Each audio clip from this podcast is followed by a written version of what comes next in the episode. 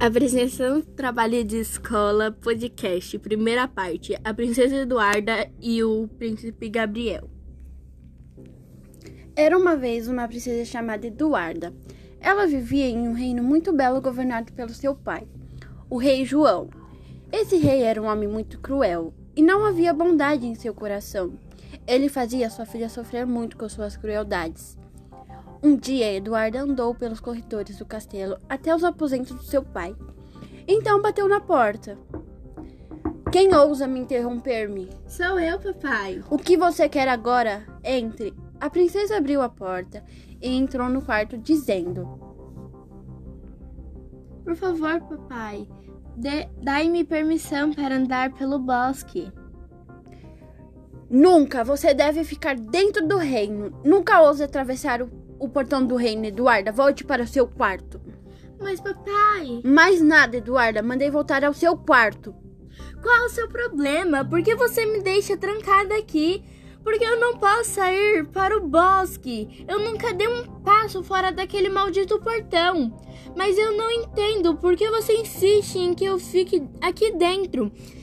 Eu já estou cansada. Pensa que eu sou a Rapunzel para me deixar aqui trancada? Não, papai, eu já tenho 18 anos. Posso muito bem me virar sozinha. Como ousa falar assim comigo, garota? Ousando. A garota sai do seu quarto batendo a porta. Corre para o seu quarto, deixando seu pai nervoso.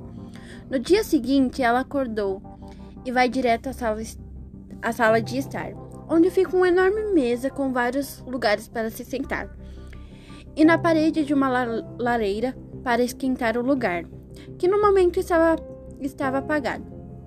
Escovou os dentes?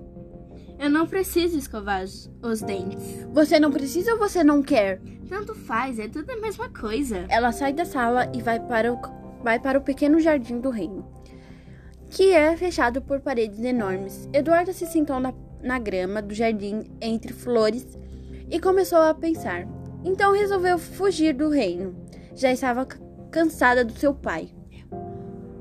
O plano começou. Ela subiu as escadas e puxou uma portinha que ficava no teto do corredor. Ela entrou, levava ao sótão. Lá ela pegou uma escada de corda enorme, enrolou e a levou até o seu quarto. O rei acaba de comer e repara que está muito silêncio. Então decide ver o que a sua filha está fazendo. O rei disse: Cadê essa menina que não está aqui? Ela deve estar aprontando alguma coisa.